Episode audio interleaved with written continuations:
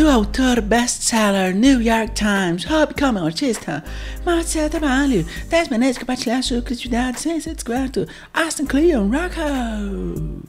Um podcast sobre criatividade, comunicação e conexão. Alô Brasil! Alô Brasil! Mauro Fantini falando e esse é mais um episódio do Nota 6, esse podcast que é um jeito de eu mostrar o meu trabalho, de eu mostrar as coisas que eu penso para você. E os dois episódios anteriores foram sobre um livro um clássico da criatividade, coisa maravilhosa. Roube como um artista do Austin Kleon. E resolvi fazer uma sequência, uma maratona Austin Kleon, porque hoje eu trago aqui, não ver se só em um episódio ou se em mais episódios, outro livro, o livro que deu sequência ao Hobby como um artista, que é o Mostre seu trabalho. Se você já viu fisicamente o Hobby como um artista, o Mostre seu trabalho é parecido no sentido do tamanho do livro, que é quadradinho, das fontes, do jeito de escrever, muito gostosinho, muito fácil, muito rápido, direto ao ponto, com conselhos profundos e o Mostre o Seu Trabalho traz 10 maneiras de compartilhar sua criatividade e ser descoberto. O, no Hobby como artista, o Austin Kleon. Ah, olha só, eu ia falar e tem até aqui na orelha do livro. Vamos ver.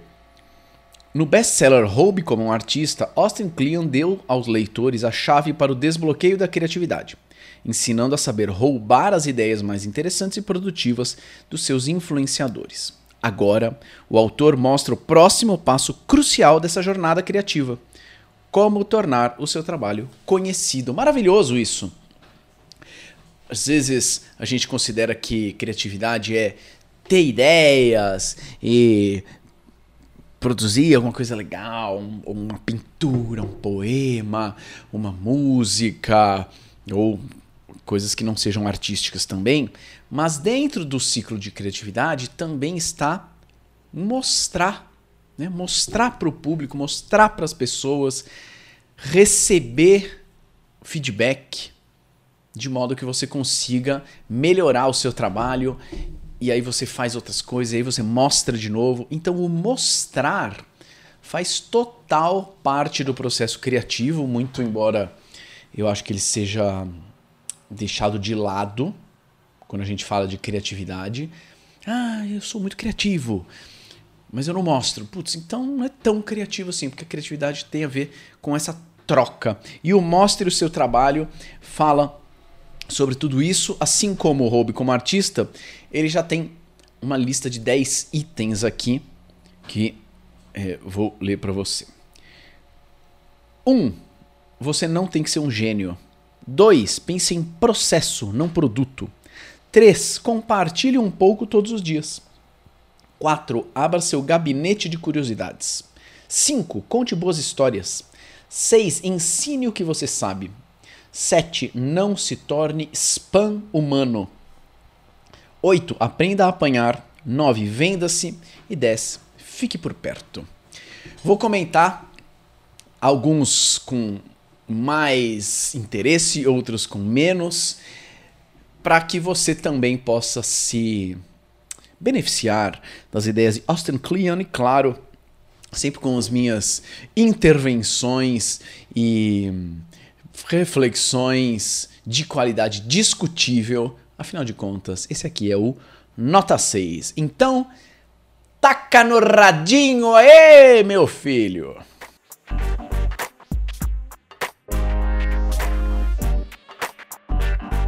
Criatividade não é um talento, é uma forma de operar.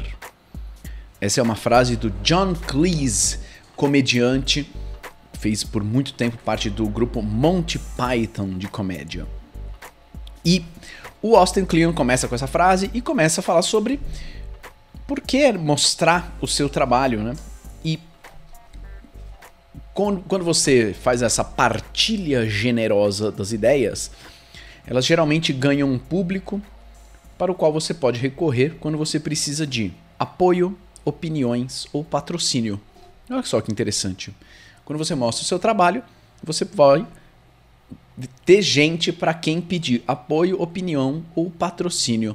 Sejam clientes externos que podem comprar de você, que podem opinar sobre aquilo que você está fazendo, sejam clientes internos da empresa onde você trabalha, porque você também vai precisar de apoio, ou opinião ou patrocínio em algum momento para deslanchar os seus projetos, para deslanchar o seu trabalho. Então, por isso que faz muito sentido mostrar o seu trabalho. Se Roube como um Artista era um livro sobre roubar referências de outras pessoas, este livro é sobre como se tornar referência para outras pessoas, para que elas roubem de você.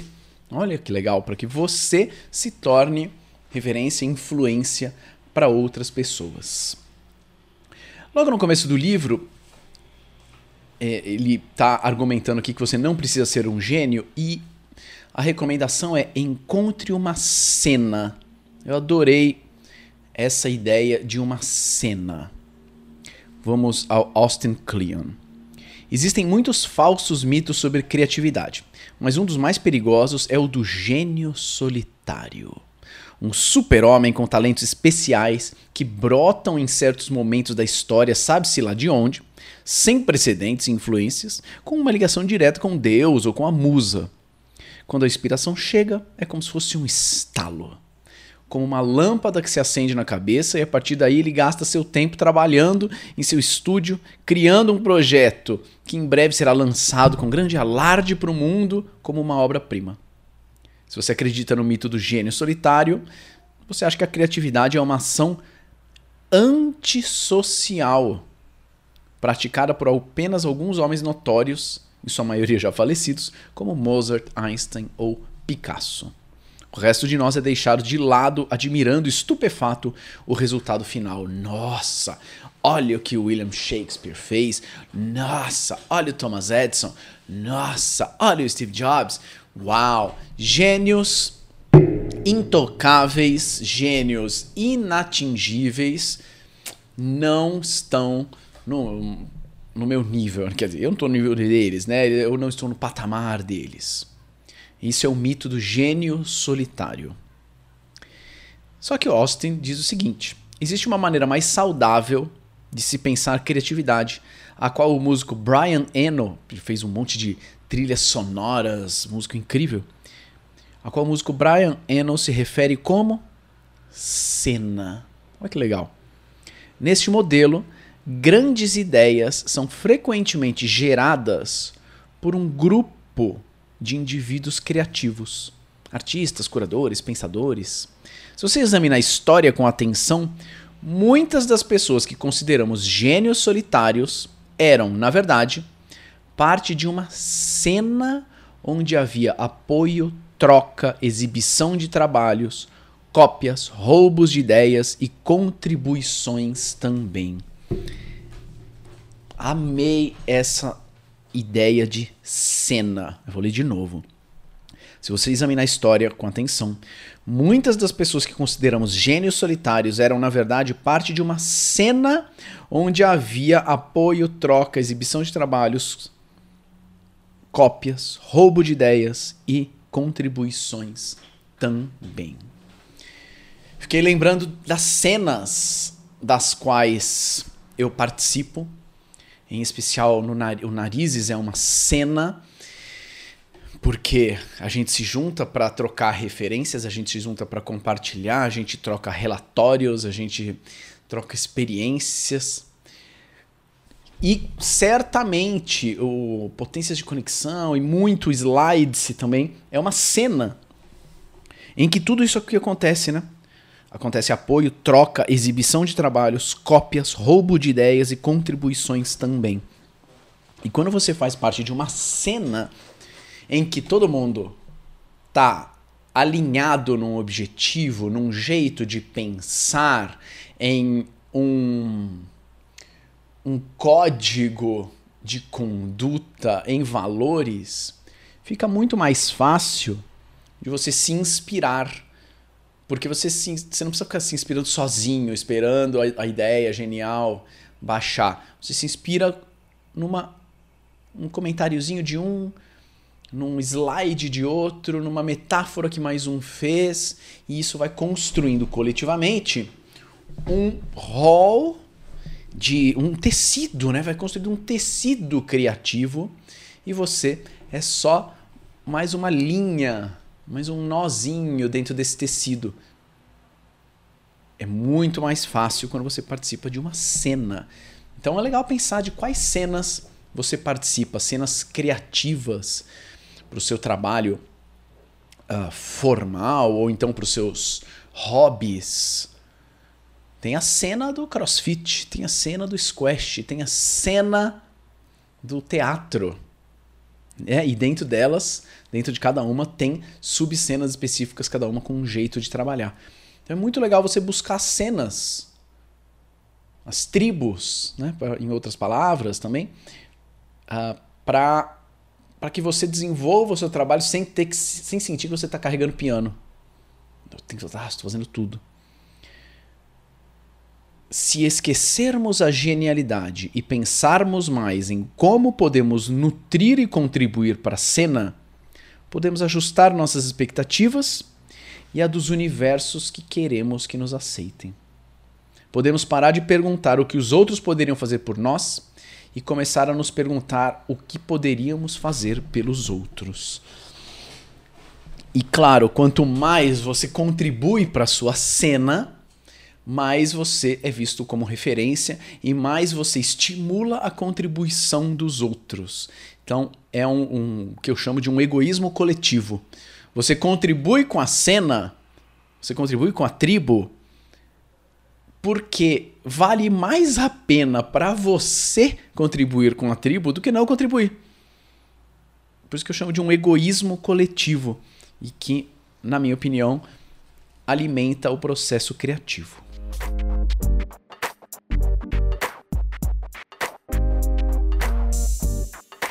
Todos nós temos medo de ser revelados como amadores. Mas na verdade, hoje em dia, o amador, o entusiasta que baseia seu trabalho no espírito do amor, independentemente do potencial da fama, dinheiro ou carreira, tem mais vantagens em relação ao profissional. O Austin aqui sugere que você seja um amador na mente do novato existem muitas possibilidades, disse o monge Zen Shunryu Suzuki. Na mente do experiente, poucas. O amador, ou a visão né, de amador, de iniciante, é muito rica, porque ela tem menos pré-conceitos. E é difícil você se manter amador quando você vai experimentando e vivendo um assunto. Você deixa de ser amador. Então, como continuar com o olhar amador? Por isso que eu adoro a arte do palhaço, porque o palhaço é a inocência depois da experiência. Ele é justamente um amador. Como continuar com esse olhar amador? Né? Provavelmente, uh, lendo outros autores, provavelmente trocando de instrumento que você toca, provavelmente experimentando um novo jeito de pintar, provavelmente brincando com inteligência artificial, caso você nunca tenha brincado. Opa, isso eu não sei fazer. Hum, sou um amador nesse subassunto aqui. E essa parte aqui é muito nota 6. No espectro do trabalho criativo, a diferença entre o medíocre e o bom é ampla. A mediocridade está, entretanto, no espectro. É possível deixar de ser medíocre e se tornar bom aos poucos. O verdadeiro vão está entre não fazer nada e fazer algo. O verdadeiro vão está entre não fazer nada e fazer algo. Amadores sabem que contribuir com algo é melhor do que não contribuir com nada.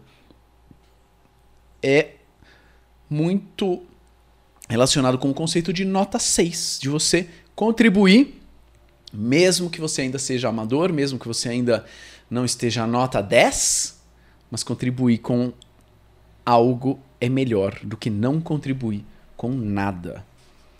Isso pode ser o seu podcast que está na gaveta. Ou aquela aula que você está com. Ai, não sei, não sei se eu arrisco, não sei se eu não arrisco. Pô, Contribuir com algo é melhor do que não contribuir com nada. A melhor maneira de começar o caminho para mostrar o seu trabalho é pensar no que você gostaria de aprender e se comprometer a mostrar esse aprendizado na frente dos outros. Então aqui o Austin argumenta que você, se você está começando em algo, né? Às vezes dá, dá medo, ai, como eu vou mostrar? Mas eu não sou tão bom quanto fulano. Eu estou começando. Então aqui ele está argumentando que você pode mostrar bastidores, você pode mostrar processo, você pode mostrar que você está começando. Então, você pode mostrar esse aprendizado, um estudo que você está fazendo. Pô, hoje eu vou estudar uma nova técnica de PowerPoint. Hoje eu vou experimentar essa nova receita culinária aqui. Vamos ver se vai dar certo. Você está experimentando e ainda assim você está contribuindo. Aqui ele diz o seguinte: ache uma cena, preste atenção no que os outros estão compartilhando e então comece a reparar no que não estão compartilhando. Esteja à procura dos espaços vazios que você consiga preencher com seu próprio esforço, não importa o quão, o quão ruim você seja no início. Essa parte aqui, eu não concordei tanto. Eu entendi o que ele quis dizer. Que se você mostrar coisas que as, dentro de um assunto, né, dentro de é, putz, dentro de apresentações, é, eu não quero ficar só falando de botão de PowerPoint, como fazer um efeito. Eu quero falar de conexão, eu quero falar de jogo, eu quero falar de autenticidade, eu quero falar de estilo. Isso me interessa mais, né? Eu não vejo outras pessoas falando sobre isso em termos de apresentações. Mas enfim, ache uma cena e, e comece a compartilhar aquilo que não estão compartilhando. Eu entendi, mas achei improvável, porque se você está começando numa cena agora, num assunto agora, eu acho difícil você ter a maturidade para perceber o que não estão compartilhando, porque você está chegando agora. Você está entendendo um pouco as regras, aquilo que é típico. Então, acho que não dá para começar, não sei, fiquei um pouco reticente quanto a começar compartilhando o seu trabalho de modo a mostrar aquilo que as outras pessoas não estão mostrando, porque você acabou de chegar. Não sei. O que você acha? Aliás, tem um novo recurso aí no Spotify que você pode comentar, deixar comentários em cada episódio. Então você pode deixar um comentário no próprio episódio. Afinal de. Olha só que interessante. Nossa, que interessante. A gente está falando de cena, né? E a gente está falando de contribuir. Se você é um rádio escuta, você pode contribuir com outros rádio escutas nos comentários no Spotify. Porque muita gente contribui comigo, que eu acho muito legal e eu adoro receber as mensagens de vocês, mas você pode também deixar um comentário aí.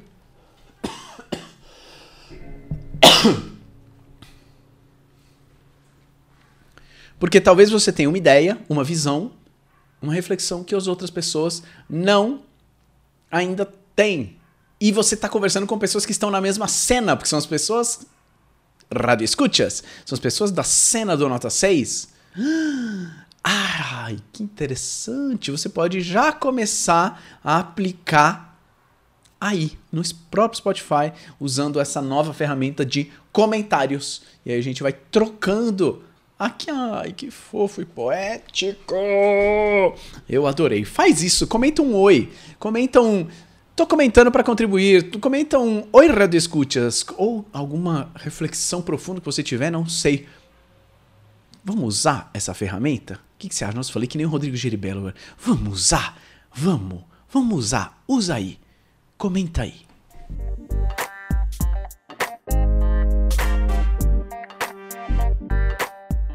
Outro dia eu estava postando no Instagram sobre estilo pessoal e como é muito legal, pro lado das apresentações, quando alguém fala assim, ai, ah, vi uma apresentação que achei a sua cara, ou me manda algum vídeo que tá rolando por aí, tipo, nossa, você viu esse pessoal que fez uma noite do PowerPoint? Ou olha esse currículo criativo que alguém mandou. Eu adoro, porque a pessoa lembra de mim e, e do, do meu jeito, né? E eu fiz essa pergunta no Instagram: se isso acontece com você, se as pessoas percebem, nossa, esse jeito de apresentar é muito da Priscila. Nossa, esse jeito de apresentar é muito do André. E uma das perguntas que me fizeram foi: como achar o seu estilo pessoal? E aqui o Austin Kleon diz: você não encontrará sua voz se não a usar. Você não encontrará sua voz se não a usar. Claro, por isso que você precisa mostrar o seu trabalho, né? Quando você mostra o seu trabalho, quando você faz uma apresentação, vamos de novo para esse lado, você tem o retorno imediato do público. Se aquela explicação que você deu colou, se aquela piada foi boa, se aquela metáfora inspirou, se as pessoas estão repetindo algo que você falou, se tem algum slide que chamou atenção. E você vai captando essas migalhas de resposta para entender: opa, disso eu gostei. Opa, disso as pessoas gostaram. Hum, vou fazer mais. E naturalmente você vai moldando esse seu estilo. Só que esse estilo, essa sua voz, só nasce na troca. Assim como o palhaço, ele só vai se descobrir no contato com o público. Não tem não dá para desenvolver um trabalho de palhaço em casa, ensaiando sozinho. Não, eu preciso do público. Sem o público, não vou conseguir me descobrir palhaço. E, eu gosto do descobrir, mais do que o encontrar, né? Que ele fala, você não encontrará sua voz se não a usar. Eu gosto do descobrir no sentido de tirar, tirar uma coberta, né? Esse estilo, essa voz já está lá. Você só precisa ir tirando um pouquinho da coberta daqui, um pouquinho da coberta dali, para trazer luz para aquilo que talvez já exista e, claro, pode variar ao longo do tempo. Por isso que é tão bom mostrar o seu trabalho. Eu tive, por algum momento, a ilusão de que eu faria é, o livro inteiro em um episódio. Não cheguei nem perto disso. Vamos encerrar esse episódio por aqui. Semana que vem voltamos com mais Mostre seu trabalho do Austin Kleon.